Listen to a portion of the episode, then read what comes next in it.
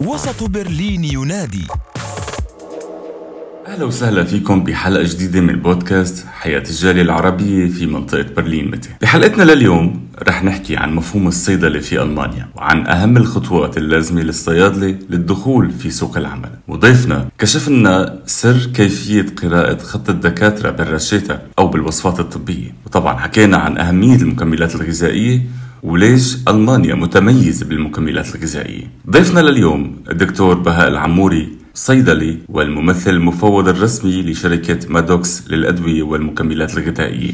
بتمنى تستمتعوا بهالحلقة. أهلا وسهلا فيك بحلقة جديدة من بودكاست حياة الجالية العربية في برلين منطقة Mitte أنا بتشرف آه، وجودك كمان عندي هون بالمكتب آه، في ال Potsdamer Platz في برلين Mitte. أنا دكتور بهاء العموري أنا صيدلاني ودخلت بالصيدلة أصلا آه، عشان والدتي صيدلانية. وكانت من أول الصيدلانيات العربيات اللي فتحوا صيدلية في ألمانيا وفي برلين بالذات. نعم من هذا دخلت بالصيدلة وتعرفت على الصيدلية من من الداخل. كيف الصيدلية بألمانيا و...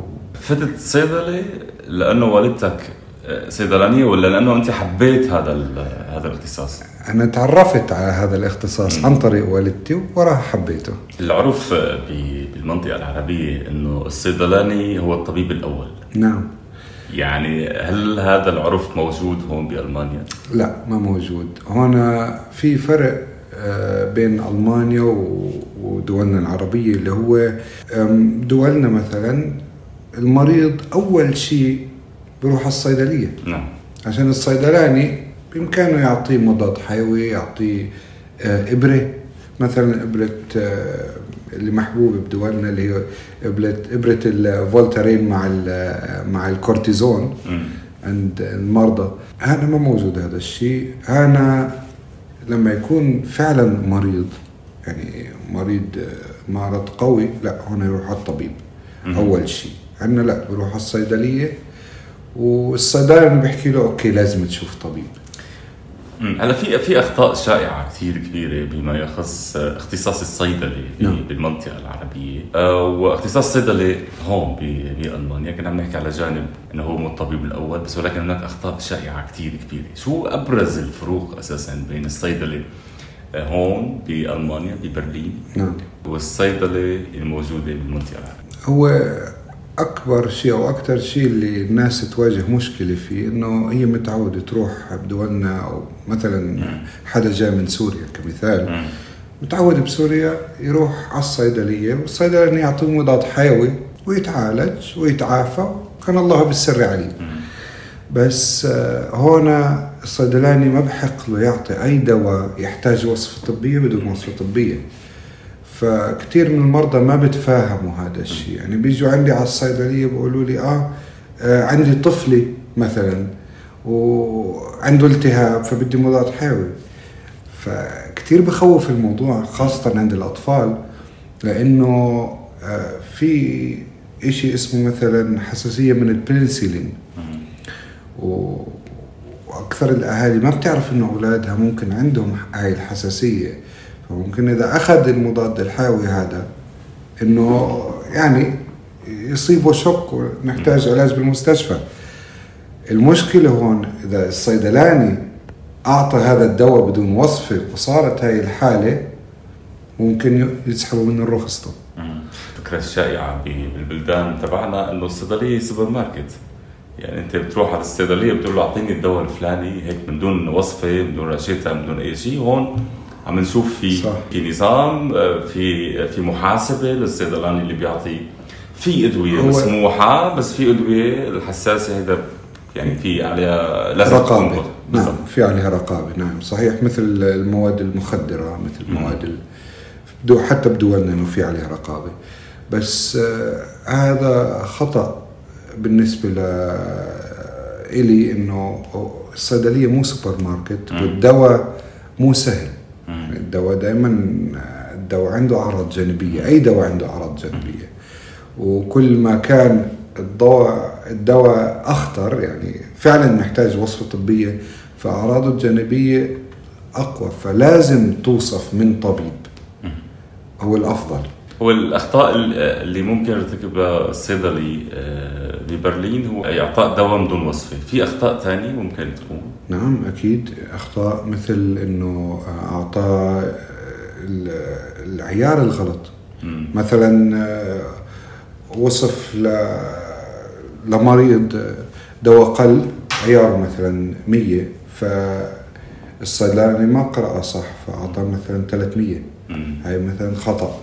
هاي أخطاء ممكن تصير بس بأكثر الأوقات تتعالج سريعا عشان آه، ورا ما ياخذ الدواء المريض الوصفات يوميا آه، تتصلح وتتراقب. يعني إذا بتصير نلحق على المريض بنفس اليوم إنه نروح عنده نوصل له ونحكي له إنه آه ترى في خطأ. ولازم نبدل لك الدواء. يمكن يكون كمان في خطأ إنه ما لقى هذا الدواء بس في نوع ثاني بيدخل بيدخل بتركيبة الدواء. في هيك خطأ لا ممكن؟ لا. هذا ما بيكون خطأ بيكون إنه مريض بيكون متعود على شركة معينة من الدواء ومثلا بطل موجود أو التأمين الصحي ما بتحمله. بصير بيتحمل شركة ثانية بس. آه، التأمين الصحي هنا بيكون متعاقد مع شركات الأدوية لمادة معينة. يعني مادة فعالة معينة بتعاقد كمثال مع شركة ساندوس أو شركة سانوفي أو إلى آخره. فالصيدلاني ممنوع يعطي من شركة أخرى. لازم تكون نفس الشركة. فالمريض هنا بتفاجئ إنه أوكي الشهر اللي فات كان شركة ثانية هذا الدواء مختلف بس لا هو تماما نفس الدواء بس مصنع من شركة أخرى. المهارات والمعرفة اللي لازم الأساسية طبعا اللي بيحتاجها الصيدلي ليمارس العمل ببرلين. ما هي هذه المهارات؟ اولا لازم يكون يا بيشتغل كصيدلاني يا كمساعد صيدلاني. الصيدلاني إذا مخلص في خارج ألمانيا أو خارج الاتحاد الأوروبي لازم يجي ويتعلم اللغة. ورا ما يتعلم اللغة يقدم على شيء اسمه Fachsprachenprüfung Fachsprachenprüfung هي امتحان اللغة للصيدلي. فلغة الصيدلي. نفس الشيء الأطباء كمان لازم يعملوها. فورا ما يأخذ ينجح في هذا الامتحان بأخذ مزاولة مهنة تحت رقابة صيدلاني لمدة سنتين. فبحق له يشتغل بصيدلية بس تحت رقابه صيدلاني. ورا هذا الفترة بقدم على امتحان المعادلة. ولما يعادل وقتها بيكون هو زي صيدلاني تاني دارس في ألمانيا نفس الشيء. في مهارة أنا بعتقد لازم كمان يتمتع فيها الصيدلاني هو كيف بيقدر يفك آه، خط الدكتور.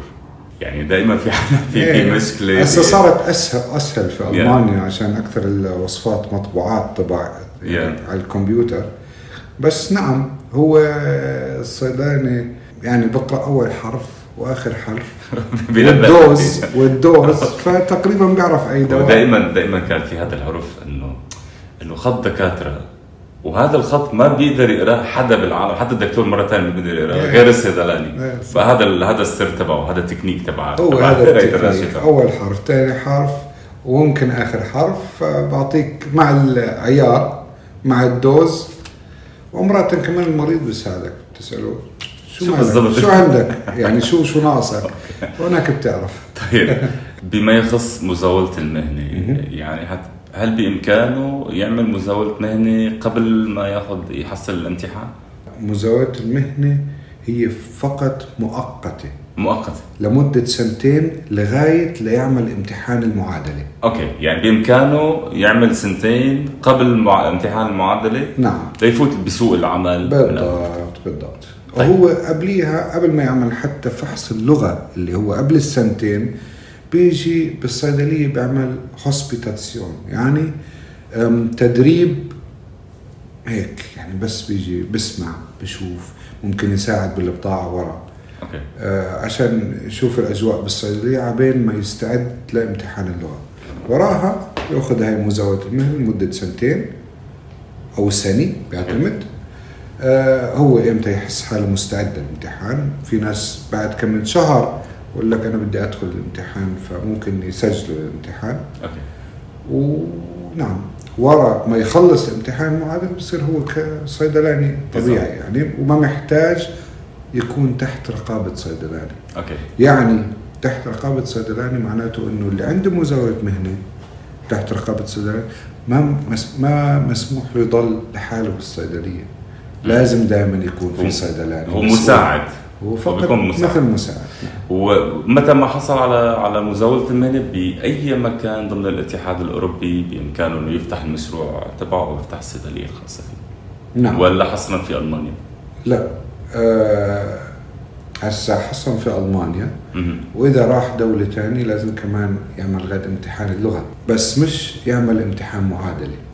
امتحان لغة فقط. امتحان لغة فقط. عشان يقدر يفهم على بالضبط. العميل. على على المريض. هو امتحان اللغة تاع الصيدله هو مش امتحان لغة هو امتحان الأمراض في لغة العامة. okay okay. هاي هي عشان تفهم المريض شو ماله شو. بحكي عشان في كتير أشياء إحنا بنعالج بالصيدلية. بدون وصفة طبية. اليوم نحن بال- بالشركة نعم. بمكتبك. إحنا قبل بال 2016 هيك شيء قررنا نعمل شركة أدوية سويسرية أوروبية. فتحنا شركة مادوكس في سويسرا. هناك شركة الأم. وفتحنا وراها كمان مكتب في هولندا وفي ألمانيا. مكتب هولندا بيختص بالأدوية ال generics ومكتب ألمانيا مختص بالمكملات الغذائية. فإحنا حاليا في مكتب برلين اللي هو مختص بالمكملات الغذائية. نعم المكتب اللي بسويسرا اللي هو ال holding company اللي هو شركة الأم. okay. فهولندا الأدوية وبرلين المكملات الغذائية. أو خلينا نقول إحنا ألمانيا. فصلناهم. ألمانيا. لماذا ألمانيا مميزة بالمكملات الغذائية؟ هي مشهورة بال quality تاعت أي شيء. يعني هي مشهورة بال quality تاعت أي شيء بتصنعه.